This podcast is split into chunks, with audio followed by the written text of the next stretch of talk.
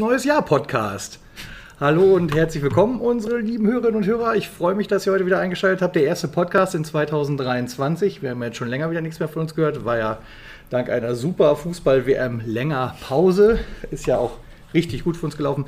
Aber das soll nicht heute unser Thema sein. An meiner Seite wie immer natürlich Lukas. Moin Lukas. Ja, moin Tobi. Dir auch ein frohes neues Jahr. Dankeschön, Dankeschön. Ja? Das haben wir schon. Und äh, auch unserem Gast, den wir heute dabei haben, wünschen wir ein frohes neues Jahr noch an dieser Stelle. Äh, wir begrüßen recht herzlich Stefan Kremer. Moin. Ja, sagt zusammen euch auch natürlich ein frohes neues Jahr und allen, die zuhören, selbstverständlich auch. Bleibt gesund und äh, auf eine bessere Rückrunde. Genau. Sportlich erfolgreiches neues Jahr wäre besonders Ja. gut auch auf jeden Fall. äh, da werden wir heute so ein bisschen drüber sprechen, so ein bisschen insgesamt über die Situation beim SV Meppen. Aber äh, Lukas hat äh, wie immer es sich nicht nehmen lassen und hat so ein paar Stationen von dir rausgesucht, wie es äh, vorher in deiner Karriere so aussah. Und äh, da reitest du jetzt wahrscheinlich mal kurz durch, ne? Genau, ja. Ich habe äh, die Spielerkarriere ausgelassen. Ähm, ist vielleicht auch äh, okay. Das ist okay. Deswegen, Muss man nicht drum herum reden. Das ist okay. Die Trainerkarriere begann, zumindest wenn ich Transfermarkt glauben darf, 1998 bei FV Rhein-Drohl und von 2002 bis 2011 SV Rossbach Vers Verschheid. Alles so Ja, waren- Vereine, die jetzt nicht so groß sind. Nee, nee, waren, waren, waren Amateurclubs, kleinere Amateurclubs, die allerdings, sagen wir mal, so Oberliganiveau hatten und, und dafür, dass, dass es kleine Ortschaften waren, das ganz vernünftig gemacht haben. Und das hat riesen Spaß gemacht. Also ich war da total gerne und bin da jetzt auch immer noch, wenn mal, wenn mal Zeit ist, Gast und gucke mir die Spiele an. Leider mittlerweile beide Clubs mehr so in Richtung Kreisliga abgesackt. Ja, Jetzt nicht, weil ich nicht mehr da bin, aber, also, sondern, sondern weil, es, weil es halt manchmal auf dem Dorf so ist. Und, aber aber das, das waren tolle Jahre und, und äh, ist für mich kein Unterschied gewesen, da an der Linie zu stehen oder in Belgien in der ersten Liga. Hm, ja, genau. Belgien, erste Liga, kommen wir gleich auch noch zu. Aber äh, auch fand ich sehr interessant. Es gibt immer so, wir haben ja jetzt auch schon die, die ein oder andere Gespräche geführt, so mit, mit Marcel Gevers, mit David Rosogic und so. Und es gibt immer Verbindung zum SV Meppen schon vor dem SV Meppen. du warst nämlich bei Arminia Bielefeld, ähm, Co-Trainer erst unter äh, Markus von Ahlen. Auch äh, Meppen-Legende, würde ich jetzt fast sagen. Also ich äh, ist auch so ein bisschen die Zeit, wo ich mit Fußball gucken angefangen habe. So äh, 1995 bis 98 Spieler gewesen am SV Meppen, zweite Liga, 72 Spiele, sieben Tore gemacht und 18 gelbe Karten. Die gelbe Kartenstatistik interessiert in Meppen natürlich immer sehr gerne, nachdem Tilo Leugas da immer wieder Rekorde aufgestellt hat. Deswegen bringe ich die immer gerne an. Da ging es dann bei Arminia Bielefeld, ja, 2000, ab 2011 dann für dich los. Dann warst du Cheftrainer bis 2014 und Aufstieg in die zweite Liga. Und auch wieder Verbindung SV Meppen, Ex-Spieler Frankie Sembolo. Frankie halbes Sembolo, Jahr, ja. halbes Jahr, glaube ich, Laie Frankie, gewesen. Ja, ja. Frankie Sembolo hier äh, am meisten noch berühmt oder bekannt durch Party Beast. Genau, bei der Aufstiegsfeier Ja, genau. in die dritte Liga. Ja, Bielefeld Aufstieg in die zweite Liga. Das war ja bestimmt auch äh, ja, sehr, sehr coole, sehr coole Jahre dann für dich, oder? Ja, das war definitiv coole Jahre, wobei das Jahr davor war für, für mich eigentlich noch das Wichtigere und für mich eigentlich das, das wichtigste Jahr, seitdem ich Trainer bin, weil Arminia war, bevor Markus van Aalen und ich dahin sind, abgestiegen aus der zweiten Liga. Wir brauchten, ich glaube, anderthalb Millionen aus dem Rettungsschirm damals vom DFB. Hast Oh. du, konntest du beantragen, wenn du abgestiegen warst. Und der Club war tot. Oh, okay. Der, war, der war tot und alle waren sich einig, dass ähm, dritte Liga eigentlich nur ein, zwei Jahre zu finanzieren ist. Und wenn wir in diesem Jahr abgestiegen wären und als Markus dann leider entlassen wurde, waren wir ja auf dem Abstiegsplatz, wäre der Verein tot. Der, der Verein hätte zumachen können. Das, das äh, ist auch heute noch ein ähm, klares Thema bei den damals Verantwortlichen. Wir hätten das nicht regeln können und deswegen, dass wir dann die Liga gehalten haben, war für mich mein größter Erfolg als Trainer, weil sonst ein richtig geiler Club in Deutschland vor die Hunde gegangen wäre. Und deswegen ist das für mich höher zu bewerten wie danach der Aufstieg. Das war natürlich eine, eine, eine sensationelle Sache, weil wir eigentlich längst nicht die beste Mannschaft in der Liga waren. Also vom Talent her. Aber wir waren die beste Mannschaft, was Zusammenhalt, äh, füreinander, füreinander arbeiten, füreinander einstehen zu tun hatte. Und das hat nachher den Ausschlag gegeben, dass wir vor viel besseren Mannschaften gelandet sind, wie wir eigentlich waren. Ähm, aber es war natürlich so auf dem, auf, dem, auf dem Balkon in Bielefeld zu stehen und aufgestiegen zu sein, ist jetzt auch nicht das Schlimmste. Dinge. Glaube ich wohl, glaube ich. Ja. Markus van Ahlen, heute auch noch Trainer, aktuell bei Fortuna Köln. Denen geht es glaube ich, jetzt auch wieder ein bisschen besser in der Regionalliga West. Ich glaube, die waren auch mal so unten und jetzt auch wieder etwas weiter, weiter Richtung, ich weiß nicht, ob die Richtung Aufstieg schielen oder vielleicht vertue ich mich da auch, aber ich glaube, die sind jetzt auch so wieder ein bisschen. Ich glaube, in der Mitte kommen. Wenn, ja, wenn, genau. ich das, wenn ich das so richtig verfolgt habe. Ja. ja. ja dann 2014, 2015 Energie Cottbus. Mhm. 57 Spiele, ach ja, bei Bielefeld 103 Spiele.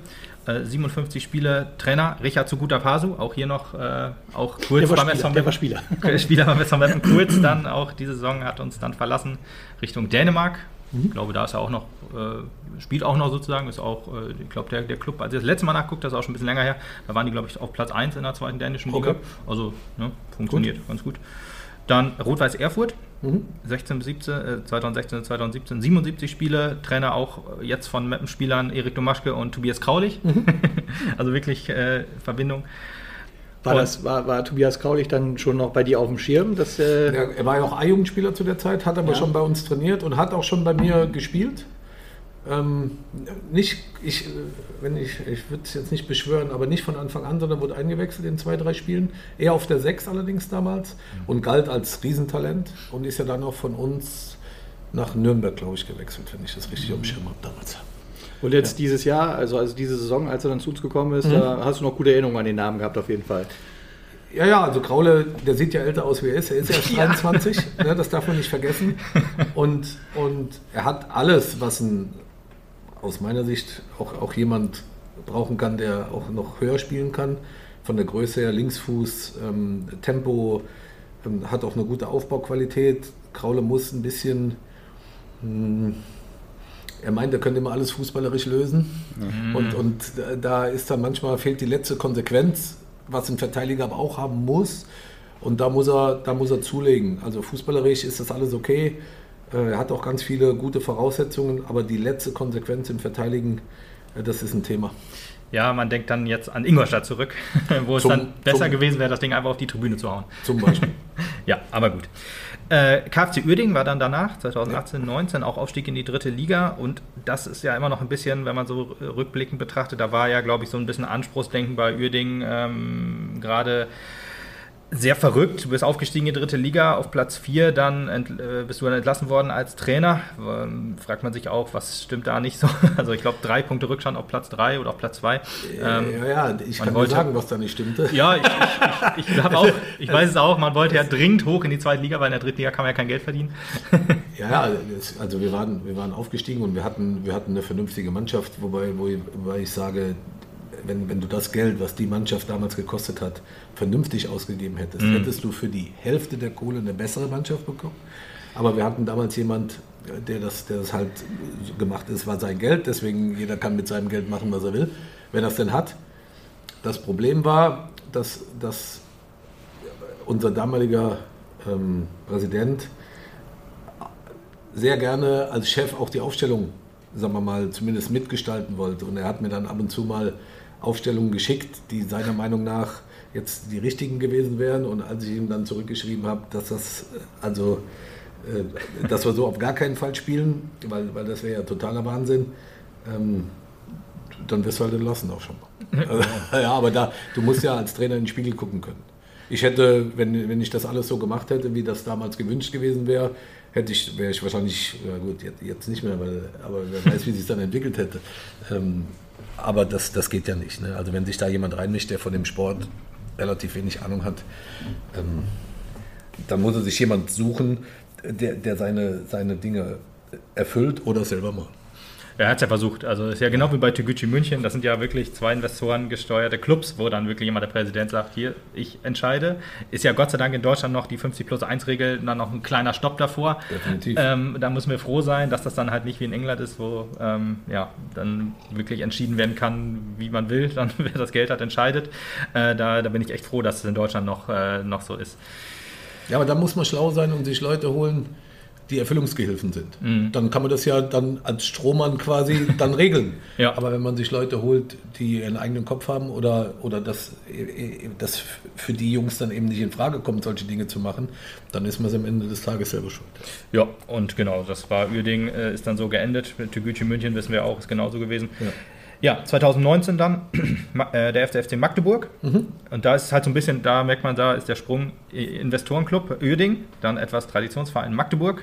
22 Spiele aber auch nur dann, äh, ich glaube, da ist Magdeburg auch gerade in die dritte Liga abgestiegen, oder? Genau, also die? Mann- die Mannschaft ist abgestiegen und wir hatten eigentlich eine gute Idee, so in den nächsten zwei, drei Jahren dann wieder zu versuchen, eine Mannschaft aufzubauen, die auch wieder aufsteigen kann, weil Magdeburg, ich meine, ihr werdet schon im Stadion da gewesen sein als Fußballfans, eine unfassbare Stimmung im Mhm, Stadion, eine Block U und so, unfassbare Fanwucht um, das, um den Club rum, unheimliche, auch auswärts. Ich kann mich an ein Spiel erinnern in Kaiserslautern, da waren 7000 aus Magdeburg mit, das ist unfassbar. ne, was Ist ja auch nicht gerade um die Ecke. ja, ja was, was da dann teilweise auch für eine Wucht im Stadion war. Und, und der Plan fürs erste Jahr war ganz klar zu konsolidieren. Und in dem Moment, wo ich entlassen wurde, hatten wir sechs Punkte auf Platz drei und sieben Punkte vor. Also wir waren in der Mitte, da wo Ja. wir eigentlich hin wollten. Am Ende des Tages sind sie am letzten Spieltag, glaube ich, haben sie sich gerettet. Und das macht dann im Nachhinein die Sache für mich umso unverständlicher und auch umso, äh, hat mich traurig gemacht, weil das war ein cooler Club. Da wäre ich auch gerne ein bisschen länger geblieben. Ähm, und wenn, wenn man sich an das gehalten hätte, was vorher abgesprochen gewesen wäre, wäre das möglich gewesen. Auf der anderen Seite, ich bin jemand, der, ja, ich bin ein großer Freund vom Einhalten von Hierarchien und wenn die Leute der Meinung waren, es müsste jetzt oder ein anderer könnte das besser machen, dann müssen sie es machen. Also das ist halt Fußball. Ja, genau. Fußball ist ja so ein bisschen, manchmal denkt man, man hält fest und dann funktioniert es jetzt auch, vielleicht jetzt auch wie beim HSV jetzt gerade, wo dann auch verlängert wird mit äh, Tim Walter, habe ich jetzt letztens noch gehört. Ist jetzt vielleicht auch eine Idee, nicht immer nur Trainer entlassen, sondern jetzt auf Kontinuität setzen. Und dann ähm, kann da was heranwachsen, das ist ja immer so. Das, äh, ja, bei Magdeburg hat es dann. Du, es gibt, es gibt Beispiele in beide Richtungen. Freiburg, Ja. die werden mit, oder sind mit Streich abgestiegen, sind wieder aufgestiegen, weil sie einfach von dem Mann überzeugt waren und von der Art, wie gearbeitet wird und dann auch akzeptiert haben, dass es mal im Fußball eine Zeit gibt, in der es ein bisschen schwieriger ist, warum auch immer. Ja. Und es gibt Beispiele, wo nach drei Spielen der Trainer entlassen wird oder freigestellt wird, wo man sich dann fragt, naja, dann habt ihr vielleicht vorher euch auch nicht so die richtigen Gedanken gemacht, ob das denn passen kann oder wie auch immer. Und es reden halt zu viele Leute im Fußball mit, hab, ist mein Eindruck hier und da, die von, von dem Sport an sich relativ wenig verstehen. Und das ist dann immer schwierig. Ja, ja. Gut, dann kommt Uerdingen Teil 2, so ein bisschen in der Saison, wo ähm, ja, wir davon profitiert haben, dass in Uerdingen äh, vielleicht auch mit zu wenig Fußballverstand dann von, von Präsidentschaftsetage oder wie auch immer gehandelt wird. Da warst du noch Trainer von auch von Mike Feigenspan, der jetzt auch wieder bei uns ist oder jetzt bei uns ist. Genau. Ähm, ja, wie war Spannend. das? Da, da, Spannende Zeit, Ja. weil, weil auf der einen Seite sage ich, einer meiner größten Fehler, auf der anderen Seite für mich im Nachhinein ein Riesengeschenk. Ich kann das auflösen. Also am Anfang könnte man ja denken, wie kann der Vollidiot dahin zurückgehen, nachdem er so verarscht wurde am ersten Mal. Und das lag daran, dass, dass, dass damals die Verantwortlichen mir wirklich glaubhaft erklärt haben, dass sie gelernt hätten aus der ersten Saison. Und wir hatten auch eine besser zusammengestellte Mannschaft und wir hatten auch einen besser zusammengestellten Kader. Von daher war das schon okay. Und, und dann, leider Gottes, hat sich ja dann rausgestellt, ähm, dass das eine Blendgranate war und er hat dann ja keine Gehälter mehr bezahlt. Ja, hat genau. die ganzen Angestellten, also wir hatten, es, es gab kein Geld mehr, wir hatten keinen Platz mehr, wir mussten, wir sind sieben Tage die Woche laufen gegangen auf irgendwelchen As Asphaltstrecken. Ähm, aber was das Coole war, die, die Mannschaft damals, die dann weitergespielt hat ohne Geld, wie, wie, wie sich das zusammengefunden hat, dass die, die ein bisschen mehr Geld in ihrer Karriere verdient hatten, dass die Jungs Geld gegeben haben, die eben aus der Regionalliga kamen oder aus der Jugend kamen, um diese Zeit zu überbrücken und wie die Jungs sich ohne Kohle ähm, gegenseitig geholfen und unterstützt haben und wie, was für eine enge, verschworene Gemeinschaft wir geworden sind dadurch in diesen schwierigen äh, Zeiten. Das war für mich ein großes Geschenk, da, dabei sein zu dürfen und zu können. Und, Also man ist ja so ein bisschen mehr wieder zum Traditionsclub gereift, Ja, ja. Investorenclub zu sein, kann man ja quasi so sagen. Ne? das ist so. Da ist ein bisschen mehr Herzblut wieder dabei gewesen. Ja, hundertprozentig. Und die, und die Jungs, zu denen werde ich den Kontakt nie, nie, niemals verlieren, weil das schon sechs Monate waren, die uns unheimlich eng zusammengebracht haben. Und da bin ich froh, dass ich dabei war. Auch wenn es so eine, also jetzt in der Rückschau bin ich froh. Damals war es scheiße. Das- Ja, glaub ich, das- glaub ich, glaub ich. Damals war es scheiße und ist trotzdem. man einfach von jeder Seite gebeutelt, ne? egal Ja, was ist. und ne? trotzdem haben wir sportlich noch äh, Und, und das ist für mich eine der größten Sensationen im Profifußball der letzten Jahre, dass unter den Bedingungen sportlich der Abstieg vermieden wurde.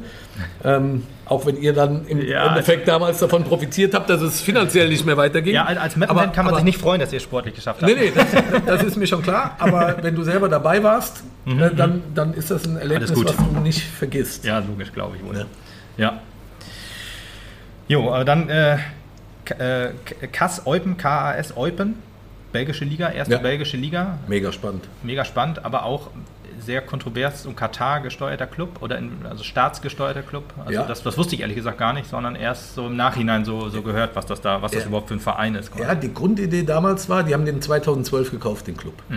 Mit der Idee, dass sie die katarische Nationalmannschaft quasi unter der Flagge spielen lassen, um sich Ach, auf okay. die WM Ja. zehn Jahre später vorzubereiten. Okay. Das war mal der, der Gedanke der Kataris. Das haben die dann irgendwann verworfen.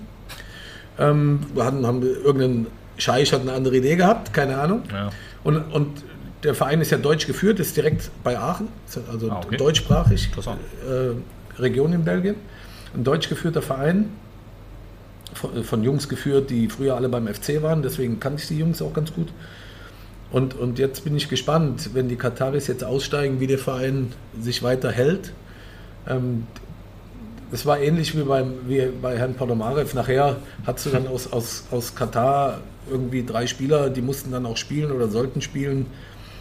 Und dann habe ich gesagt, Freunde, also entweder wir spielen Fußball oder wir machen hier äh, Playstation. Und, und auch das hat dann irgendwie dazu geführt, ähm, ja, dass sich das nachher, dass sich das nachher getrennt hat.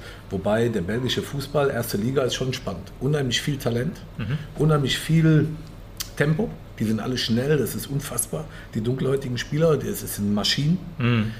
Taktisch nicht ganz so, nicht ganz so ähm, gut wie hier, glaube ich, ausgebildet, aber unheimlich wild, unheimlich, unheimlich viel Tempo, unheimlich viel Herz. Und ich, ich habe sieben Nationalspieler bei mir in der Mannschaft. Das hat schon Spaß gemacht, mit so Jungs zu arbeiten. Das war cool. Und ich hätte dann auch in Belgien bleiben können, aber ich, wir hatten in der Familie ein paar gesundheitliche Dinge und ich wollte und musste auch wieder nach Hause. Und deswegen ähm, bin ich unheimlich gerne nach Meppen gekommen, weil ich hätte schon mal nach Meppen kommen können. Ähm, und damals hat es dann nicht gepasst, aus, aus, ja, nicht aus wirtschaftlichen Gründen, sondern ähm, ich hatte schon zumindest per Handschlag bei einem anderen Verein zugesagt. Und als es dann nochmal darum ging, dass ich hier arbeiten darf, dann habe ich es gemacht und auch gern.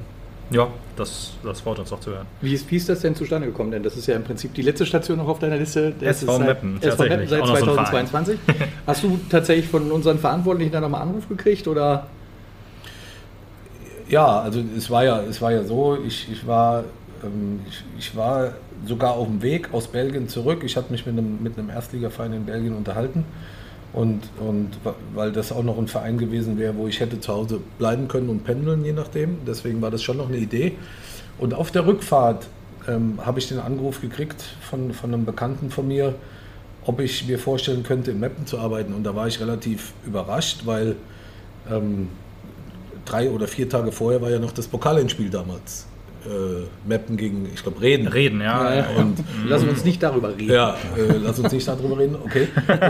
Und, und ich wusste nicht, dass Meppen überhaupt einen Trainer sucht. Und das habe ich gesagt, äh, da hast du dich bestimmt verhört, weil die haben noch einen Trainer. Ja. Also und die, die sind, waren im Pokalendspiel und so weiter. Also ja, er hätte gehört, die würden sich, die würden sich vielleicht jetzt noch trennen. Und ob ich mir das, habe ich gesagt, klar kann ich mir das vorstellen. Ich konnte mir das schon mal vorstellen.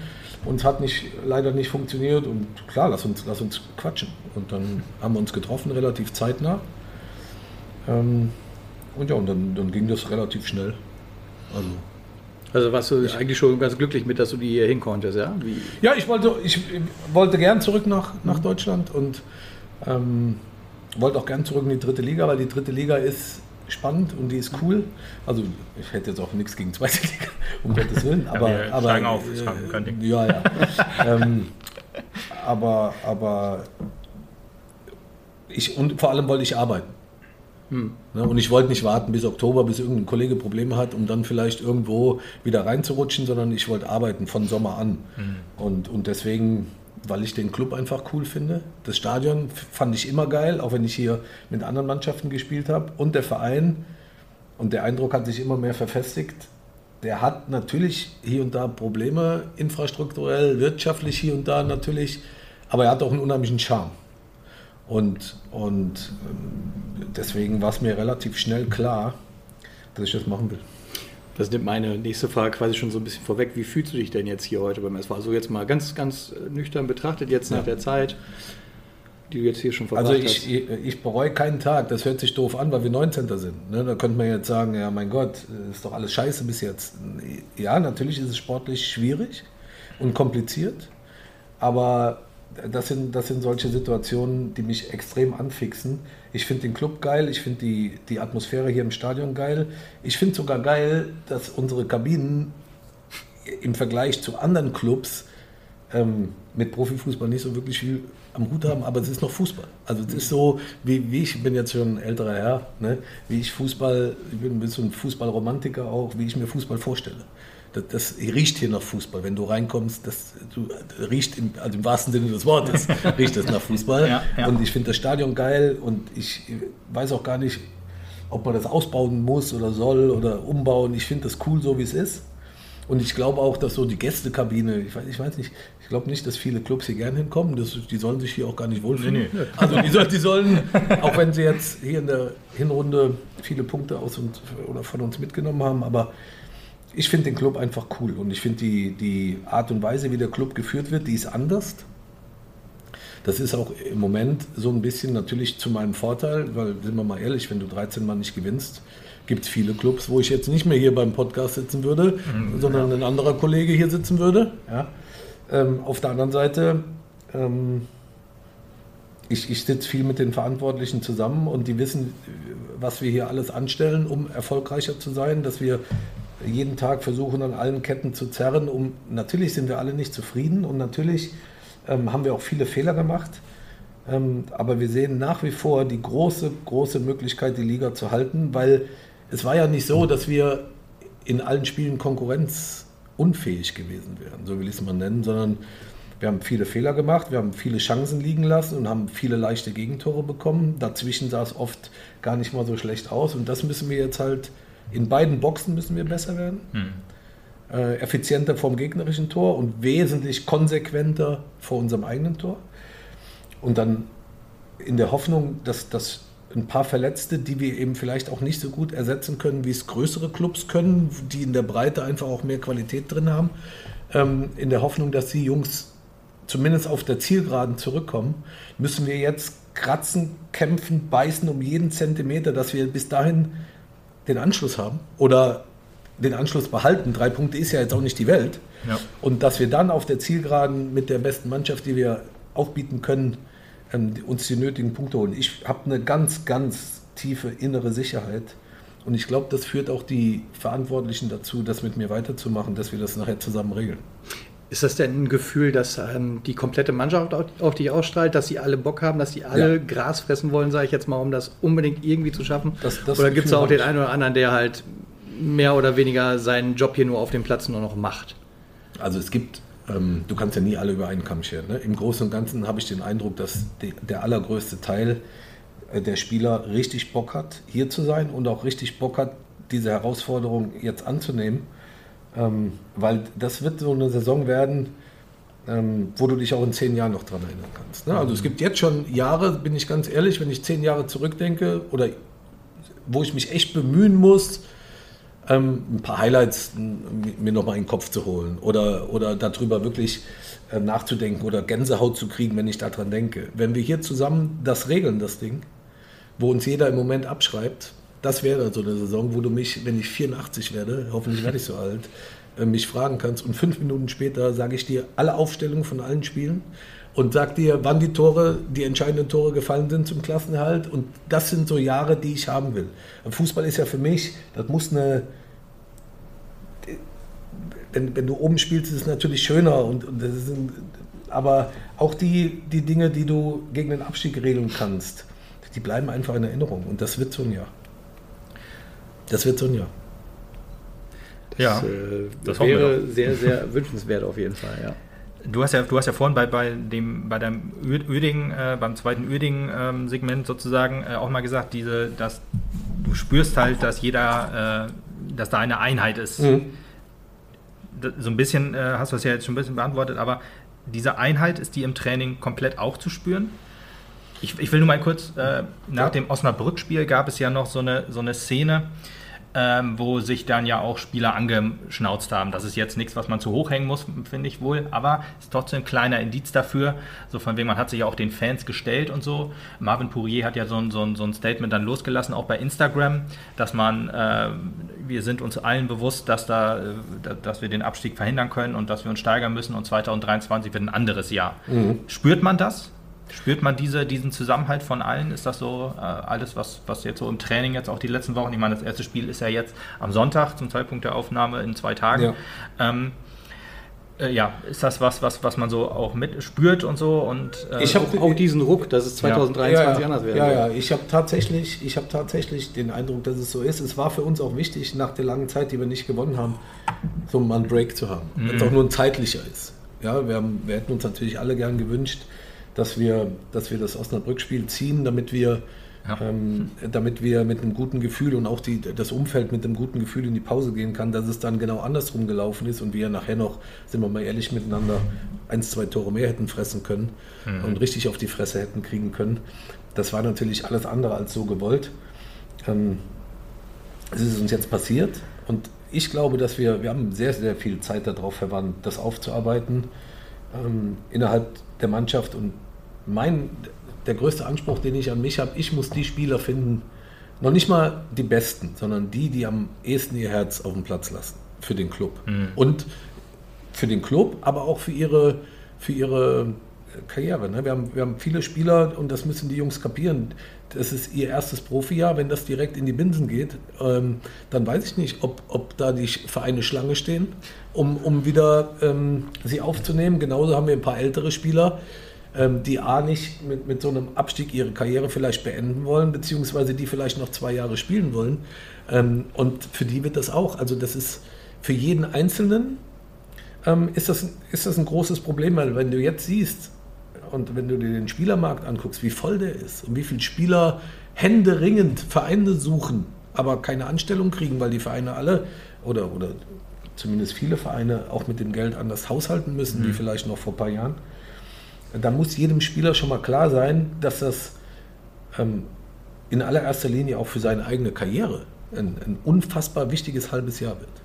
Das ist witzig, denn das haben wir in den Podcasts auch immer mehrfach erwähnt schon, dass wir auch am liebsten die Spieler auf dem Platz sehen möchten, die wirklich mit Herzblut dabei sind, die halt inbrünstig dabei sind, ob die jetzt taktisch die Besten sind oder äh, Chancengaranten oder wie auch immer, das ist mir vollkommen wurscht. Ja. Hauptsache, ich habe das Gefühl, die Ja. hängen sich zu 100% rein. Da- Das ist so, als Trainer siehst du es natürlich ein bisschen differenzierter als als Fan. Das ist ja auch normal. Ich sehe sie jeden Tag im Training und ich, ich muss genau abwägen. Aber, aber natürlich ist es so, also erstmal fühle ich mich maximal verantwortlich für das ganze Ding hier. Und mich kriegt hier auch keiner weg. Also freiwillig schon mal gar nicht. Und, und mich kriegt auch keiner klein. Und ich bin, nochmal, ich, ich werde am, am nachher, und dass die Leute jetzt auch schon mal Krämer rausrufen und so, wobei das ja immer nur vereinzelt war, aber selbst wenn Ich gerade sagen, also, Ja. also muss man auch Ja. ganz ehrlich sagen, Ja. es ist noch sehr, sehr still um sehr- deine Person. es ist sehr und auch das ruhig. ist zum Beispiel was, was wir auch immer wieder behauptet Es haben. ist sehr Ich glaube, ruhig bei allem, wie es die letzten Jahre gelaufen ist, sind wir noch mit dem richtigen Mann unterwegs. Ist mein Gefühl Ja, ja da bin ich auch den Leuten sehr dankbar. Das wäre in anderen Clubs auch anders gelaufen. Und für mich, wenn, wenn, ich, wenn ich so ein bisschen das visualisiere, dass wir irgendwann das Spiel haben, das uns den Klassenerhalt bringt, bleibe ich zwei Tage hier in der Kneipe nebenan. Zwei Tage. und trinke mit jedem ein Bier, der in der schwierigen Zeit gesagt hat, ja, lass ihn mal. Das wird schon. Und, und also ich weiß nicht, ob ich, so viel, weiß nicht, ob ich so viel Bier trinken kann. Das werden wir dann sehen. Wir, Oder- sind, wir sind im Emsland. ja, ja, ja, das das, habe ich übrigens auch schon. Also, ja, das schaffe ich nicht. Also schon gar nicht. Jetzt trinkt doch viel Schnaps und so. Boah, unfassbar. unfassbar. Ja, da, da, aber in, an dem Tag, an dem wir das zusammen geregelt haben, und wir hatten ja hier auch Treffen mit den Ultras und so weiter. Also, wir, ich habe schon das Gefühl, dass alle noch zusammen sind. Es gibt immer auch kritische Stimmen, die muss es in der Situation noch geben. Und das ist auch jedem, also 100 Prozent totales Verständnis für und in, in, in den Foren, die ich nicht lese, weil, weil ich da auch keine Zeit für habe und ich auch diese Erfahrung gemacht habe, dass in den Foren auch teilweise gewollt Politik gemacht wird. Und da gibt es auch Leute, die auch einfach nur ihre, teilweise oft auch wirklich total berechtigte Meinung äußern, aber es gibt eben auch, ich hatte schon Leute, die von Beratern bezahlt wurden, um in Foren zu schreiben, damit Oh, okay. ihr Spieler aufgestellt wird und so. Also alle, die- alle diese Dinge, die, ja, ja, ja, ja, ja, also und, und also deswegen, ich la- auch die ganz kritischen, die jetzt sagen, der muss weg, da muss ein anderer her, die, haben ja auch, das ist ja im Fußball auch so und das ist, hat, hat alles seine Berechtigung und auch die sind dann an dem Tag, wo wir den Klassenerhalt schaffen, herzlich eingeladen. Ich bezahle auf Ja. den Deckel, kein Problem. Ja, ich, ich sag mal, nach, nach dem Osnabrück-Spiel war es, glaube ich, so laut wie noch nie so richtig. Ähm, aber Das ist ja aber Emotionen und so. Ja, logisch. Wenn du genau. das Derby Gerade- zu Hause so verlierst, wie wir es verloren haben. Ja, ist ja nicht das erste Derby dieses Jahr gewesen. Das ist ja So, auch das Problem. Und, und wenn du dann das Oldenburg-Spiel Genau. äh, im Pokal noch, äh, Ganz dass, genau. dass die Leute unzufrieden sind und die Jungs unzufrieden sind, die einen unfassbaren Aufwand betreiben, uns auch immer zu unterstützen, auch auswärts. Ich finde zum Beispiel der Auswärtsmob, Mob positiv gemeint ja, ja. übrigens, äh, den, Den- Mappen auf die Beine stellt. Den- unfassbar. Den- Un, unfassbar. Wenn ich Ich an das, an das Montagabendspiel denke in Ferl, Ja, da war der Paderborn, ja. Auswärtsblock voll. Ja, das ist doch geil. Das ist, der Club hat hier im, das habe ich unterschätzt, muss ich sagen. Ich glaube, dass der im Emsland, ich weiß nicht, ob wir überregional so wahrgenommen werden, aber hier regional hat der Club Massiv. eine unfassbare Wucht. Ja. Und ich glaube, dass das den Leuten natürlich unfassbar auf den Sack geht, dass wir im Moment so schlecht sind, dass wir aber jetzt, wenn die Leute merken, das ist eine Mannschaft, die es wert, unterstützt zu werden in dieser schwierigen Situation, dass das auch ein großes Fund für uns werden kann in der Rückrunde, wenn hier das Stadion voll ist und die Leute akzeptieren, dass es dieses Jahr kompliziert ist, aber hinter uns stehen, weil sie sehen, es wird um jeden Zentimeter gefeitet, da bin ich mir sicher, dass wir, dass wir die Punkte holen, die wir brauchen. Ja, ja, das ist so ein Punkt, den, den habe ich jetzt, äh, gerade wenn ich jetzt auch nochmal auf das Osnabrück-Spiel zurückblicke, in der zweiten Halbzeit komplett vermisst. Es gibt wirklich, gibt wirklich auch Spiele, wo es dann immer so ist, die Anfangsphase oder die erste Halbzeit, vielleicht die ersten 30 Minuten richtig gut. Ja. und dann ist irgendwie so ein Punkt, ge- gefühlt, da, da, es, es klappt nicht, man rennt vor eine Wand, wie auch immer. Und dann geht es so bergab quasi, Ja, ja. so mental ist auch vielleicht so ein Ding, Fußball ja auch als Kopfsache so ein bisschen. Ist so, wenn du lang- lange nicht gewonnen hast, Ja, genau, das dann das verlierst Ding. du irgendwann den Glauben, wenn du dann wieder in so ein blödes Tor reinläufst, dass du das Spiel noch gewinnen kannst. Ich nehme an, Bayreuth dass ist auch so ein Fall gewesen, Heimspiel. Bayreuth muss in der Halbzeit 4-0 für uns stehen So, und dann ja. frisst du ein so ein scheiß Tor, bricht, bricht dir alles zusammen. Nehmen wir das Spiel Wien Wiesbaden. Ja. Wir spielen die an die Wand, Ja, wir spielen, liegen 2-0 zurück nach zwei Standards, spielen die an die Wand, das Stadion steht Kopf übrigens, obwohl wir 2-0 zurückliegen und feuert uns an. Die Leute haben schon ein sehr feines Gespür. Und dass die gegen Osnabrück uns danach am liebsten alle mit Vollgas in den Arsch treten wollen. Ich war übrigens Äh, auch dabei. 100%. Mental, mental war ich auch dabei. Na, 100 Prozent. Du, ich auch übrigens. Hört sich jetzt, aber ich auch. Ähm, aber ich, ich war nachher auch draußen bei den Leuten. Und ähm, weil das gehört genauso dazu, dann Flagge zu zeigen und Sicher, Haltung zu zeigen absolut. und sich nicht durch irgendeine Hintertür zu verpissen. Genau. Ja, sondern zu sagen, okay, pass auf, ihr habt recht, wir sind da. Und so die ersten paar Minuten damals war unheimlich laut und Schreierei und aggressiv, ohne dass jemand irgendwas gemacht hätte, ne? dass wir Ja, das klarstellen. das ich also von der Körperhaltung Genau. aggressiv das und laut. ist eigentlich in Mappen nicht. Nee. Nein, nein. Wenn man jetzt mit aber je länger das Gespräch gedauert hat, ich glaube, ich war anderthalb Stunden draußen. Habe ja auch dann die Pressekonferenz verpasst, Mhm. weil, weil ich gesagt habe, das ist jetzt wichtiger für den Club und für uns alle. Je, je, umso ruhiger wurde es und umso mehr, mehr vernünftige Argumente kamen dann auch von, von, von auch oder von hauptsächlich von der Fanseite und gute Ideen auch und nachher am Ende des Tages nach den anderthalb Stunden hatte ich zumindest den Eindruck, war mal wieder kampfbereit. Also immer noch sauer Mhm. und immer noch total enttäuscht und abgefuckt, weil man jetzt wieder drei Monate warten muss, bis es weitergeht. Und in Dresden, sind wir mal ehrlich, ist jetzt auch nicht das einfachste aller Spiele. Ja, aber, stimmt leider. Aber ich hatte den Eindruck, dass die Leute, nachdem sie ihren berechtigten Frust abgelassen hatten, dann auch wieder bereit sind, dafür zu fighten. Ja. Und das ist für mich, das ist für mich die Grundlage von meiner, auch von der Energie, die ich reingeben kann. Ich, ich, muss, ich muss den Eindruck haben, dass das alle zusammen brutal wollen. Genau, ja, das ist. Ja. Sag du gerne erst, Das ist genau, das ist auch der Unterschied zu dem, wie wir es vielleicht in den Saisons davor erlebt haben, sage ich jetzt mal.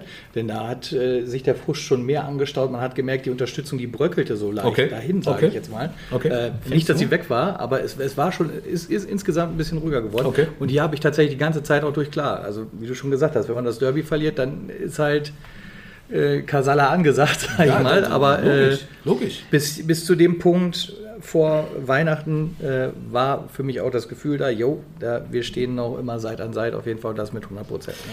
Wir hatten ja auch, wenn man mal ganz ehrlich ist, wenn du an die Spiele denkst, in Ingolstadt verlieren wir gegen eine, eine der besten Mannschaften der Liga eigentlich unglücklich. In Saarbrücken hätten wir gewinnen müssen. In Ja. Essen hätten wir gewinnen können. Also wir waren ja auch in ganz vielen Spielen nicht so weit weg. Ja, bei, bei, bei Ingolstadt würde ich dir ein bisschen widersprechen, ehrlich gesagt. Bei Okay. Ingolstadt habe ich so ein bisschen das Gefühl, wir lagen ja auch relativ schnell 2-0 zurück. Ja. Wir haben das 2-1 gemacht, aber es fehlten so ein bisschen die Ideen. Ingolstadt hat sich relativ weit zurückgezogen. Wir Mhm. Ja. hatten dafür mehr vom Spiel. Das ist, das ist vollkommen richtig. Aber ich hatte irgendwie, mir fehlte irgendwie so, so, so das Gefühl, dass wir jetzt so die Riesenchancen herausarbeiten, dass wir jetzt auch auf den Ausgleich direkt. Ja, ja. Ich hatte jetzt nicht irgendwie das Gefühl, dass wir, da, da, wir haben ja 3-1 verloren, dann 3-1, in der ja. letzten Minute dann. genau. Äh, das, das, das hat sich nicht angedeutet, meiner Meinung nach, aber ich hatte eigentlich immer das Gefühl, Ingolstadt macht genug, um uns davon abzuhalten, das Spiel noch zu drehen. Oder? Ja, du, hundertprozentig. Uns fehlt, wenn man ganz ehrlich ist, wenn eine Mannschaft tief steht und hat was zu verteidigen, ähm, ich will nicht sagen die Qualität, die dann an die Wand zu spielen, aber so, ein- so ein Ausfall von Tanku seit, seit Sommer, der wiegt schon schwer für uns. Klar, sicher. Äh, Gerade in der Offensive. Ne? Das ist schwierig zu ersetzen. Auch ein Willi Esseev. Okay, der hat auch letztes Jahr im März schon gefehlt oder im April. Weiß nicht, äh, wie lange das jetzt genau her ist. Aber das sind natürlich Spieler, die für Mappener Verhältnisse brutal schwer zu ersetzen sind. Ne? Ja. Und wenn du dann Jungs aus der Regionalliga dazu bekommst, ähm, weil das auch wirtschaftlich nicht anders geht, dann, dann musst du denen auch naja, eine gewisse Eingewöhnungszeit zumindest. Wenn, wenn ich jetzt zum Beispiel David Vogt sehe, der Junge entwickelt sich in einer brutalen Geschwindigkeit. Ja, Ja, also wirklich, uns- der macht so viel Spaß, so Nichts. viel Spaß. Ja, ja, ja, ja, ja. Wo man sich noch gefragt hat, warum kam der nicht schon eher auf? Ja, Platz, ja, er hat ein bisschen gebraucht. Das muss man ehrlich sagen. Du kannst ja. den jetzt mit, mit, mit der Sommervorbereitung nicht mehr vergleichen. Der Junge wird immer, und ich glaube, der ist noch nicht am Zenit, und ich glaube, dass der Junge, ohne den jetzt unter Druck setzen zu wollen, vielleicht auch mal woanders spielen kann, aber also eine Klasse höher spielen kann. Ja, haben wir ja Mit- gesagt, mit Aufstieg, Verein Aufstieg. Ja. kommt ja dann für Meppen auch. Aber, aber ich meine, ich bin ein relativ selbstkritischer Junge und ich glaube, dass ich im Sommer auch ein Stück weit den Fehler gemacht habe. Obwohl wir ja eigentlich mit vier Punkten aus den ersten beiden Spielen und dann sieben Punkten aus den ersten vier Spielen ja gar nicht so schlecht Genau. ins Jahr gestartet sind. Ne, Wenn du hier das Mannheim-Spiel nimmst, das ist natürlich optimal gelaufen und da- das hat vielleicht auch Erwartungen geweckt bei dem einen oder anderen, die vielleicht realistisch nur schwer zu erfüllen sind, aber trotzdem sind wir ja vernünftig reingekommen ins Jahr. Ich glaube nur, dass ich durch meine Zeit in Belgien davor, wo ich mit so vielen fantastischen Fußballern, also von der Qualität her, Nationalspielern gearbeitet habe, dass ich vielleicht in der Sommervorbereitung ein bisschen den Regionalligaspielern, die dann neu dazugekommen sind und auch den ganz jungen Spielern nicht gerecht geworden bin, weil ich vielleicht ein Stück weit zu viel vorausgesetzt habe. Ja, weil du, das, weil ich gedacht habe, naja, aber das ist doch logisch. Also das ja, ja. ist doch, das müssen wir doch jetzt nicht mehr machen. Aber diese okay. fehlenden Basics hier und da sind uns in dem einen oder anderen Spiel auf die Füße gefallen. Und deswegen haben wir jetzt in der, in der, in der Vorbereitung auf die Rückrunde haben wir extrem Wert auf körperliche Arbeit. Wir, du brauchst Fitness. Ja, ja. Also die, die, die da waren, wir hatten halt leider Gottes extrem viele Verletzte, können wir auch gleich drüber reden, warum das so ist. Ähm, aber die, die da waren, haben extrem hart trainiert, auch in den Pausen, das muss man wirklich sagen. Also körperlich glaube ich nicht, dass es viele Mannschaften gibt, die mehr laufen können wie wir. Und wir haben an den Basics gearbeitet, wo du eigentlich denkst, musst du das im Profifußball? Ja, aber wir haben festgestellt, in der, haben uns alle Spiele nochmal angeguckt, in, haben uns drei Tage hingesetzt und jedes Spiel 90 Minuten uns angeguckt. Es fehlen Basics hier und da. Okay. Und das ähm, haben wir, haben wir glaub, da werden wir besser. Ich glaube, dass das dazu führen wird, dass wir nicht mehr so leichte Gegentore bekommen, wie wir sie gefressen haben, wo du, wenn du die äh, Tore dir anguckst, du denkst, "Ja, du bist doch hier nicht in der Kreisliga. Du, du, das, das geht doch nicht. Ja, Aber, also aber es geht schon. angeht. Es geht schon. Ja, ja, ne? ja. Standards verteidigen ist ein Thema davon. Ich glaube, da, da werden wir besser. Viel schlechter geht auch nicht. Ja, muss man so ehrlich sein. Ja, ist- Ja, ist vollkommen gut. deswegen sitzen wir hier. Ganz also, genau, ganz mein genau. Gott, also, wir können jetzt auch äh, drumherum reden, äh, irgendwelche Alibis suchen, da habe ich überhaupt keinen Bock drauf. Nee, also, Dito.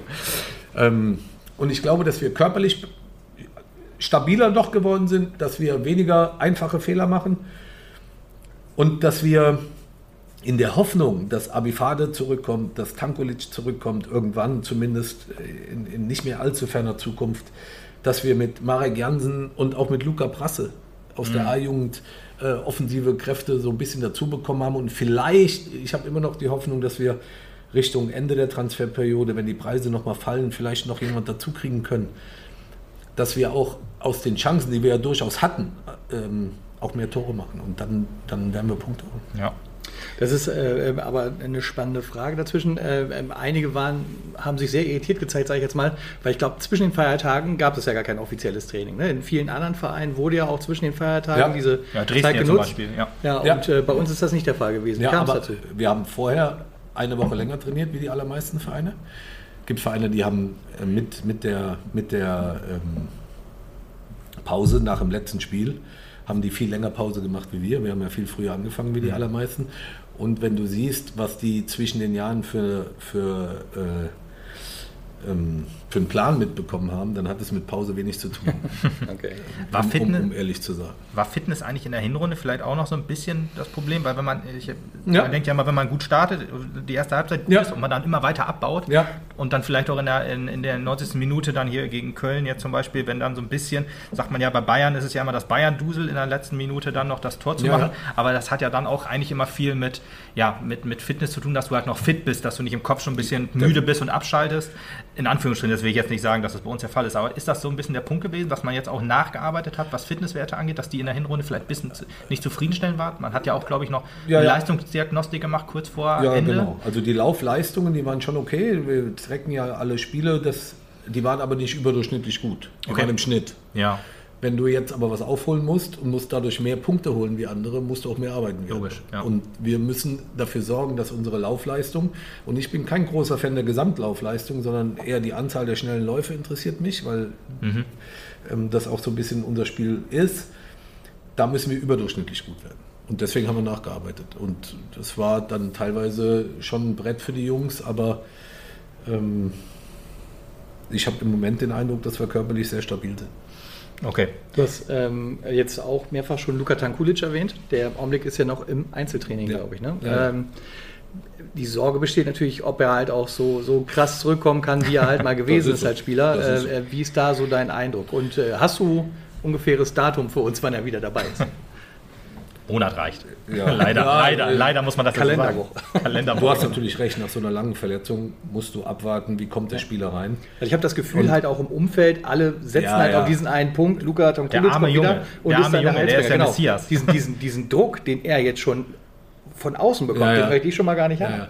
ja also damit, damit geht er sehr gut um. Er ist ja auch gewählter Kapitän Ja. und, und war auch während seiner Verletzungszeit oft bei der Mannschaft und, und war sehr fleißig, muss ich sagen. Er hat jetzt die, das Muskeldefizit bis auf zwei Zentimeter ist das eigentlich ausgeglichen. Und ich denke, ich denke, klar, wir, wir, wir müssen, wir, wir sind ja so, im, so ein bisschen im Zwiespalt. Auf der einen Seite willst du ihn so schnell wie möglich wieder auf dem Platz haben. Auf der anderen Seite, wenn wir uns eine Folgeverletzung reinholen, weil wir zu ungeduldig sind, ist die Saison vorbei. Also Ja, müssen genau. wir ganz genau abwägen, wann können wir dann, deswegen ist es schwierig, dir das genaue Datum zu nennen. ähm, aber, aber ich halte es für realistisch, dass er ab Mitte Februar wieder mit der Mannschaft trainiert. Und das würde heißen, dass wir vielleicht Anfang März ähm, ihn, ihn in der Mannschaft haben. Ja, Mitte Februar klingt jeden Fall schon später, als ich so vermutet hätte. Ich Ja. hätte jetzt auch Februar wohl gedacht, aber noch zwei Wochen mehr. Vielleicht ja, vielleicht schaffen wir früher, eine ja, Woche klar. früher oder eine Woche später. Das ist, Das, das, ist schwierig zu sagen. bei, bei Benzema war es ja dann so ein bisschen so, dass der dann auf einmal doch wieder bei der Mannschaft trainiert hat, obwohl es dann eigentlich hieß, er wird noch länger ausfallen. War, glaube ich, bei der WM so ein bisschen das Thema, dass der vielleicht noch mal im Finale spielt. Vielleicht kann man so eine Ja, ja. Wunderheilung Ja, irgendwie ja. auch nochmal bei Tankulic. Ist natürlich klar, dass das unwahrscheinlich ist, aber man weiß ja nie. Fußball ist ja dann doch irgendwie, ja, Ja, jeder gut, also- Körper ist ja irgendwie anders und Das, vielleicht. das, das ist so. Also herzlich willkommen, wenn es früher klappt. Ja, klar. Gar keine Frage. Aber, aber nochmal, wenn, wenn wir ihn jetzt, es ist so ein bisschen wie bei Blacher Richtung Sonntag gedacht. Äh, ist verletzt seit 6. Dezember, jetzt trainiert er seit vier Tagen okay. wieder.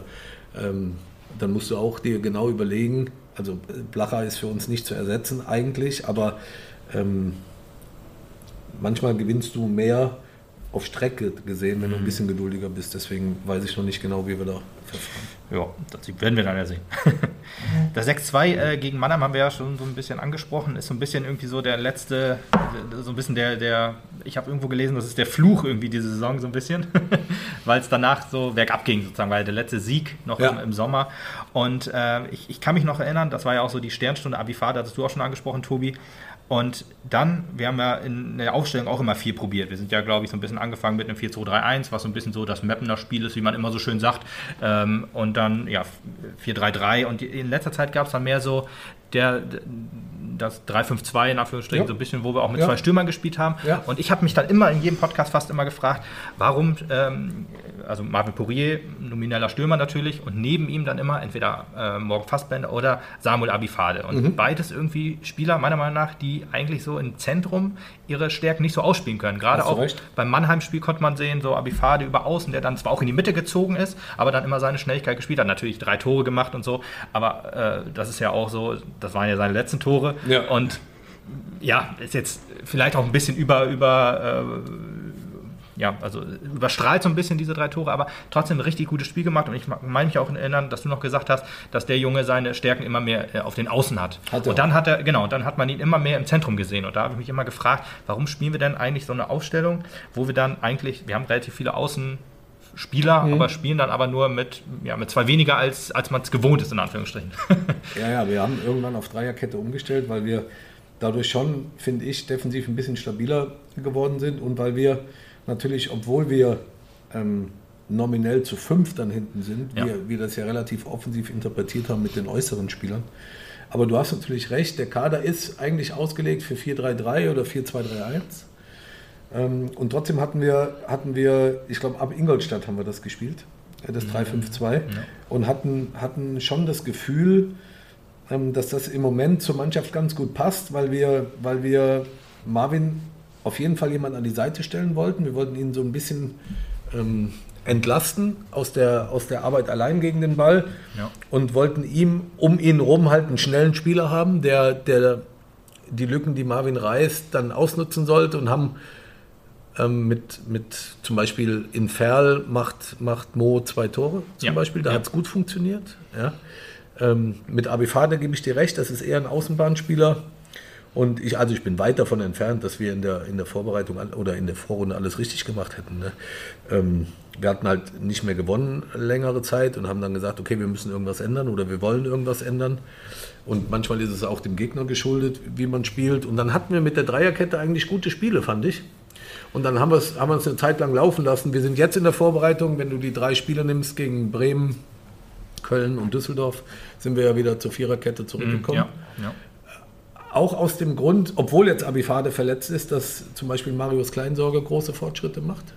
Er ist jetzt langsam in der Verfassung, ähm, in der man der, dem Club, glaube ich, helfen kann. Und Marius ist einer von den Jungs, über die wir vorhin gesprochen haben, die hier ihr Leben vergeben für den Club. Ja. Und das, die Jungs brauchen wir auf dem Platz. Ich, ich sage auch so locke Hemmlein. Ja, das, das, sind eben Jungs, die auch mit ihrer Emotionalität und manchmal ist locker auch ein bisschen drüber. So, ja, aber, aber, ja. aber lieber einer, der, der drüber ist, als einer, der schläft. Der sich ja, ja, ja, genau. genau. genau. Ja, es gab auch viele wechselnde Zehner so ein bisschen. Das ist ja auch so. Tanku, wir versuchen ihn zu ersetzen. Jetzt wächst David Vogt so ein bisschen die Rolle. Auch, auch Marius Kleinsorg war, glaube ich, auch öfter mal auf der 10 eingesetzt. Hat in Aue hat er in auf Aue. der 10 gespielt. Ja. Da hat er es auch gut gemacht, fand ich. Ja, Aue ist ein völliges Freakspiel gewesen. Also fünf, ja. fünf Lattenschüsse ja, oder fünf Alustreffer, das, das, ist ein Spiel, das musst du eigentlich 3-0 gewinnen und nicht verlieren. Ja, ja, genau. Aber es passt. Also das ist so ein bisschen, das Aue-Spiel ist so ein bisschen Spiegelbild. Nicht für alle Spiele, aber für die gesamte. So grob für die Hinrunde, könnte man sagen. Hinrunde. Stimmt, ja. ja. Ich glaube, es äh, gab jetzt auch so eine Statistik heute, die ist die rausgekommen, äh, nach äh, Statistik, also Expected Points, ja. ist ein Mappen, glaube ich, überm Strich auf Platz ja. 15. Genau. Und ähm, ja, Aue haut da natürlich rein. Saarbrücken hattest du ja auch schon erwähnt, da, da ist es, glaube ich, auch, wo, wo es auch gut geklappt hat mit dem Lückenreißen so ein bisschen. Da hatte Risch ja, glaube ich, in der ersten oder zweiten Minute schon das Riesending, wo es an Pfosten genau. ging. oder, oder war es Vogt? Erste Minute, nee, Risch. Risch war es, ne? Pfosten danach war 17., das war Vogt. Das war Vogt, genau. Ja, ja. genau. Und das, das ist so, aber so ähm, beim Essenspiel war das auch immer so, da habe ich dann auch immer so geschaut und mich, mich dann gewundert, Pourier, der eigentlich in der Box sein müsste, ist dann auf Außen sich die Spieler holen, weil da dann gefühlt dann der Außenbahnspieler ja. fehlt. Dann äh, Pourier viel am Laufen gewesen, aber halt sehr ineffektiv. Ja, und, ist so. Ja, das, das ist so. Und, war dann immer so, da habe ich mich gefragt, warum denn diese Aufstellung jetzt? Mhm. Aber ja, wenn man da jetzt nacharbeitet, in Anführungsstrichen, oder ähm, jetzt guckt, auch, dass es dann jetzt für die Rückrunde anders geht, weil man jetzt in, in der Vorbereitung jetzt auch viel die, die, die alte Ausstellung ge, äh, wieder gespielt hat. Ja, wir, wir waren jetzt in den drei Spielen im 4-2-3-1 und eigentlich ähm, gegen, gegen unterschiedlichste Systeme. Also Bremen hat in der Dreierkette gespielt, im 3-5-2. Ja. Der FC spielt mehr mit Raute, mit einer breiten Raute. Äh, Düsseldorf hat jetzt im, im klassisch im 4-2-3-1 gemacht eigentlich. Und wir sind eigentlich gegen den Ball.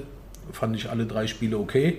Jetzt haben wir, ähm, ich, ich nehme das so ein bisschen als Hoffnungsschimmer dieses Jahr. Wir haben zwar in Düsseldorf verloren, aus meiner Sicht ähnlich wie viele Spiele der Hinrunde unnötig verloren. Ja, diese Böcke aber, wieder, Aber ja. wir haben zumindest drei Tore gemacht.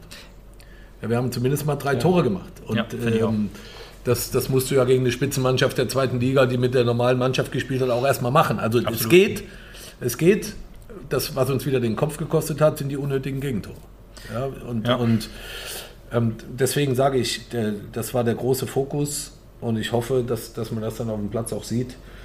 Ähm, wir, dürfen, wir dürfen den ganzen Aufwand, den wir- betreiben, nicht mit dem Arsch wieder einreißen, indem wir Eigentore schießen.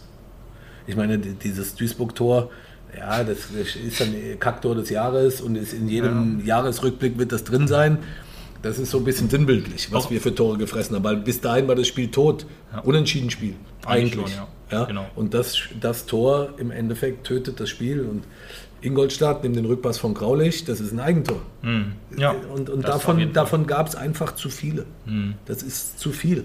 Ja, Ja, und wir sind dann, wenn wir in Rückstand sind, auch nicht die Mannschaft, die so talentiert und so gut ist, dass wir danach alles auseinanderspielen können. Ja, aber wenn das man- ist einfach Und das so. fehlt dabei jetzt aber dann noch problematisch auch die äh, fehlende mentale Stärke dann an der Ja, Stelle. Natürlich, dem- je- je- länger du nicht gewinnst, Genau. Äh, umso schwieriger wird es ja daran zu glauben, Ja. dass, das, dass das jetzt Genau. okay nicht so schlimm ist, dass wir mal wieder zurückliegen. Ne? Das, das verfestigt sich ja irgendwann. Und deswegen müssen wir jetzt schnellstmöglich sehen, dass wir aus, aus diesem Kreis da rauskommen und anfangen zu gewinnen. Ja, ja, das, das ist äh, wahrscheinlich einfach der Punkt, ne? dass dann, wenn jetzt mal wieder ein Sieg abfällt, in Anführungsstrichen, ähm, dann kann es wieder ins Ra Rollen kommen. Sinnbildlich ist ja Marvin Puri, der hat jetzt auch lange nicht mehr getroffen. Das passiert jedem äh, guten Torjäger, dass er mal eine Phase hat, wo er keinen Möbelwagen trifft. Aber bei Marvin ist es auch so, lass ihn mal sein erstes Tor machen, dann, macht, dann trifft er auch wieder. Das verlernst du nicht. Ja, Zwickau war ja ein perfekter Ja. Zeit, äh, Ja. Beispiel jetzt, wo er dann den Hattrick gemacht Dafür hat. muss er in Aue vier Tore machen. Ja. Ja, und, und, äh, aber es gibt halt so, so Tage, nur wir hatten von den Tagen, Wenig. muss man ehrlich sagen, zu, also zu viele, wo es schlecht gelaufen Also ist. ja, ja, ja, genau. Ähm, und das muss einfach besser werden. Und, und wir, dürfen, wir dürfen auf der anderen Seite uns aber auch nicht immer, immer schlau reden und, und rausreden. Ja, wir waren eigentlich gar nicht so schlecht. Fakt Ja. ist, wir sind auf Platz 19. Genau, ja. Fakt ist, wir haben 13 Mal nicht gewonnen. Fakt ist, wir sind mittendrin im brutalen Existenzkampf.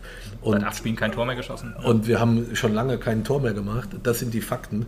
Und ähm, die, da gibt es keine Alibis. Da, verletzt hin oder her, Glück, Pech.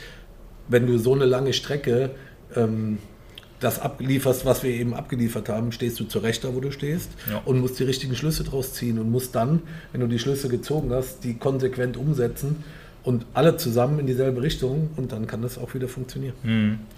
Ja, ähm, man will den Kader, oder man hat den Kader jetzt schon ein bisschen angepasst mit Marek Janssen und Luca Prassel. Du hast ja auch ge gesagt, beide helfen oder können helfen in Ja. der Rückrunde. Ja, glaube ich schon. Ja, und ähm, trotzdem, nach dem Osnabrück-Spiel hast du ja gesagt, wir brauchen ähm, Drittliga-erfahrene Jungs, die auch Führungspositionen einnehmen. Ja.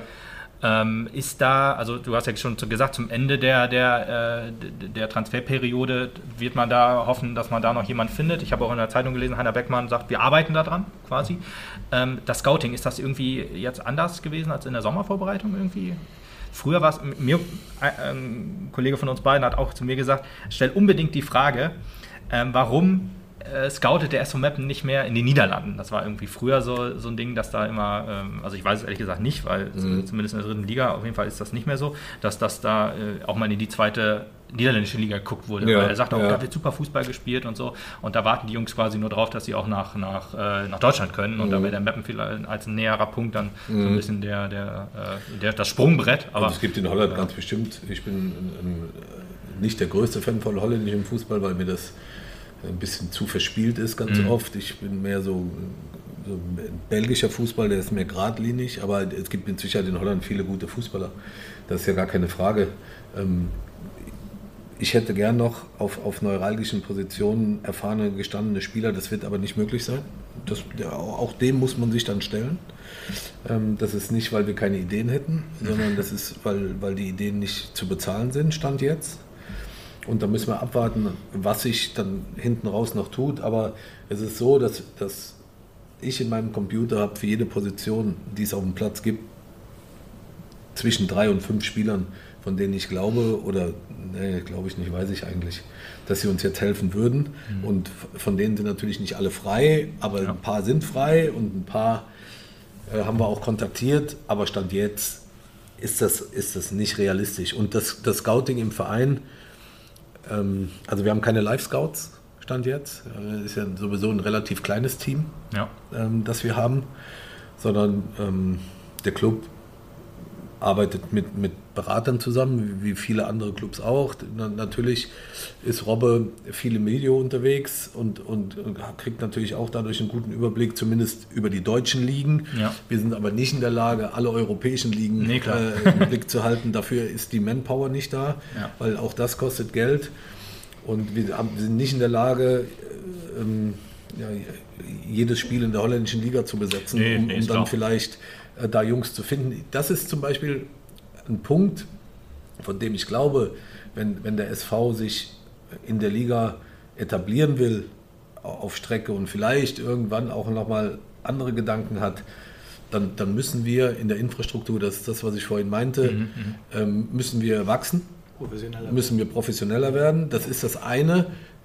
Ich habe ja vorhin gesagt, der Verein hat einen unheimlichen Charme, aber es fehlt auch unheimlich viel oder es fehlt was. Und das hat nicht immer nur mit, mit Unsummen zu tun, das ist ein bisschen Organisation, das ist ein bisschen mehr Manpower. Mhm. Klar kostet die Geld, aber das müssen keine Reichtümer sein. Und, und man braucht auch keine 33 Spieler, sondern man muss das ein bisschen anders ähm, ähm, oder kann das, glaube ich, ein bisschen anders noch verteilen und anders strukturieren. Dann ohne den Charme und, und das Gewissen und das, die Seele des Clubs zu verkaufen, ja, ja, trotzdem sich professionalisieren und dadurch besser werden. Das mhm. der Weg, glaube ich, ist der richtige. Der SV Meppen muss der SV Meppen bleiben. Der, ist, der Club ist geil. Aber der SV Meppen kann nicht den, sich den Luxus erlauben zu sagen, es war schon immer so, so machen wir es weiter, weil dann kommen die anderen rechts und links an dir vorbei. Stillstand heißt Rückschritt, ja. Du musst, du musst im Rahmen deiner, deiner Seele musst du dich entwickeln. Das ist so. Ja, ich weiß ja, als wir äh, äh auch in der Saison 1920 da hatten wir auch einen überragenden Spieler, Dennis Undaff, den ja. hast du ja in der belgischen Liga ja, auch mal getroffen, ja, hat auch gegen euch ein Tor, Tor, gemacht. gemacht ja, habe ich dann auch gesehen. Ja, ja. 3-2-Sieg war das dann. Genau, den nehmen wir wieder. Den nehmen wir gerne wieder, genau. Das, das war dann auch so, da hat unser Ex-Trainer Christian Neiter damals auch gesagt, so, da wurde dann auch wieder das, das Thema, wenn du dann mal oben bist als SV Meppen, dann kommt ja dann irgendwann die Frage nach zweite Liga. Wir haben ja schon mal zweite Liga gespielt, ist das jetzt auch wieder Ziel? Da hat er auch gesagt, äh, du, ich steige gerne auf, aber wenn man sich das hier anguckt, guckt, er hat genau das gleiche gesagt wie du, Infrastruktur, ist einfach nicht ist für die dritte Liga schon hart, aber für die zweite Liga eigentlich undenkbar. Und ähm, ja, dann kam Corona und dann ging das ja sein, sein Weg dann auch, wo, wo, wo ja, äh, Undaf dann gewechselt ist. Dann ging es ja auch für den SV Meppen in der, nach der Pause etwas bergab in Anführungsstrichen, da waren wir dann siebter von Platz 3 ja. an und ja, dann war halt dann aber ist sein Weg das, gegangen. Das ist, das ist wenn, wenn man, wenn man das, das geht. Also man kann diesen Charme erhalten und trotzdem auch, ja. besser werden. Das ist kein Gegen oder kein Widerspruch. Ja. Das ist kein Widerspruch. Und dafür muss man auch nicht sein Herz verkaufen und seine Seele verkaufen, sondern ähm, ja, bin gespannt. Jetzt hast du vorhin quasi mir auch schon die eine Frage beantwortet, die ich hätte stellen wollen, und zwar, ob wir ähm, äh, oder ihr vielmehr äh, konkrete Ideen habt für Spieler, die kommen sollten nach ja. euren Wünschen. Äh, ja. Das hast du ja bejaht. Jetzt gab es ja äh, umgekehrt aber auch natürlich die Ansage, es gibt Namen, die brauchen wir auch nicht nennen, um Gottes Willen, äh, denen halt äh, gerne freigestellt wird, dass sich jemand anders, einen anderen Verein suchen ja. sollen und sowas. Gibt es in dieser Richtung irgendeine Entwicklung? Also ist da irgendwas zu sehen, dass es, es also es auch gibt da ohne eins, konkreten Namen. Ja, ja, es gibt bei ein, zwei Spielern gibt es durchaus Bewegung und ähm, das würde uns auch sehr helfen. Ähm, weil, weil die machen natürlich auch, wenn nicht allzu groß, aber die machen Dinge frei, die mhm. wir dann auch wieder nutzen können. Ähm, und, und eigentlich ist auch, das ist eigentlich auch die Ansage des Clubs, dass wir nur dann aktiv werden können ab jetzt, wenn auf der Abgabenseite auch was passiert. Ja, wurde immer so kommuniziert, ja. Und ich, ich bin ein, das sind, weißt du, ich bin unheimlich gern Trainer und das ist, das ist, ich will auf der Welt nichts anderes mehr machen. Also ich bin auch heilfroh, dass ich das machen darf und dankbar. Die Gespräche zu führen mit den Jungs, die natürlich mit großen Träumen und Hoffnungen hier hingekommen sind, denen dann zu sagen, pass auf, bei uns wird es schwierig, such dir, das sind keine schönen Gespräche ja, und die kann ich mir, also oder könnte ich mir auch gern sparen, aber der Anspruch, mit den Jungs ehrlich umzugehen, äh, den will ich erfüllen. Und das sind nochmal keine schönen Gespräche, aber es sind nötige Gespräche. Ne? Und ähm, dass die Jungs darüber sich nicht freuen. Und, äh, aber ich sage ihnen auch immer, pass auf, wenn ihr jetzt einen Schritt, äh, Schritt zurückgeht, gerade die, die vielleicht noch anderthalb Jahre Vertrag haben und macht in der Regionalliga eine super Saison und kommt mit großem Selbstvertrauen im Sommer zurück, das ist, dann ist doch allen geholfen und so. Aber es ist halt auch so, dass auch der Markt in der Regionalliga oder der ist so voll, ja. dass das und wenn du hier halt lange nicht gespielt hast oder nicht viele Spiele gemacht hast, dann bist du halt auch nicht so im Fokus und ist dann schwierig. Aber die Jungs wissen Bescheid. Mit denen haben wir ehrlich darüber gesprochen. Und auf der anderen Seite, wenn sie dann eben am 1. Februar noch da sind, ja, dann sind sie noch da. Dann arbeiten wir mit denen. Genau. Also ich bin jetzt kein Freund von Trainingsgruppe 2 und die, wir ja. behandeln die jetzt wie Scheiße. Und das, also da müssen nee, sich in passt im Prinzip auch nicht zu merken. Dafür ist man immer noch ein das, Team und eine genau, Familie quasi. Genau. Ne? Und Verträge sind Verträge. Also ja. du machst sie ja und dann halt sie auch ein. Richtig. Ja. Und, und sei offen und ehrlich mit den Jungs. Ja. Aber auf der anderen Seite, äh, ja, Jetzt haben wir ja äh, äh, Prasse geholt quasi mit ja. einem äh, Profivertrag. Äh, äh, gibt es denn auch äh, den Blick, also ich sag mal zu SV Mappen 2, sind da, gibt es da den einen oder anderen Namen, wo man sagt, das ist vielleicht nochmal eine Option, den auch noch raufzuholen?